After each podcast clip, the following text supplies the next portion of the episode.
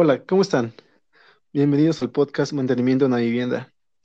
Los saluda su amigo Humberto Ascensión Barbosa, acompañado por mis compañeros Leonardo Romero y Andrea Alexa González, asesorados por el ingeniero Jorge Alberto Parra Tobón, de la División de Mantenimiento Industrial, haciendo una honorable mención a nuestro director de la división, Aurelio Rafael Canto Valencia.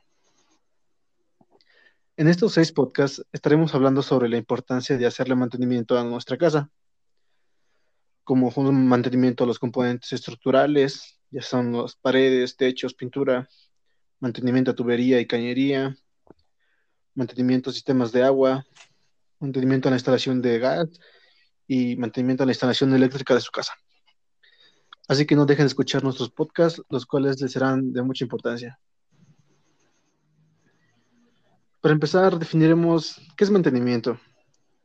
Es un conjunto de actividades y procesos estratégicos que son realizados para conservar o restablecer la infraestructura, mobiliario, equipos o instalación a una condición en la que pueda cumplir la función requerida durante el mayor tiempo posible.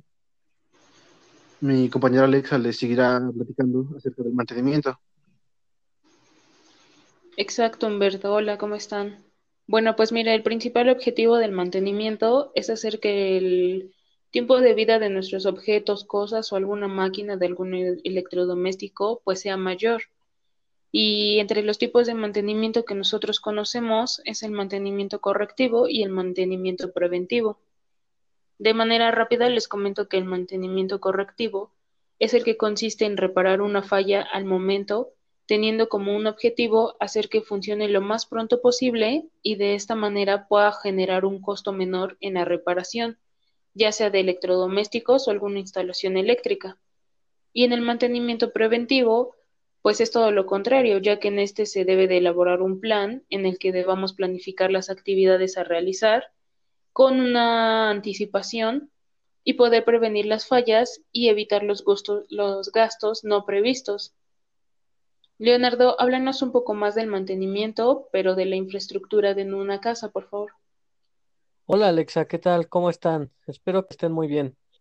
El mantenimiento de la infraestructura de una casa prácticamente es revisar, diagnosticar los componentes que están hechos para la estructura de una casa.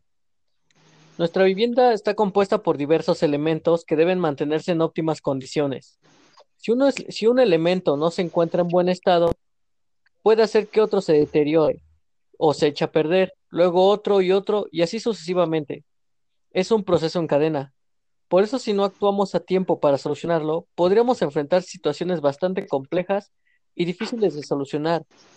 Si descuidamos el mantenimiento de la casa, ésta tendrá un deterioro progresivo, que puede significar un costo de reparación muy alto.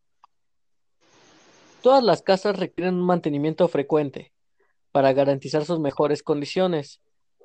Las viviendas de nueva construcción pueden pasar más tiempo sin una revisión de rutina, pero una casa antigua requiere una supervisión más constante para evitar que puedan surgir problemas mayores con pocas o ninguna solución.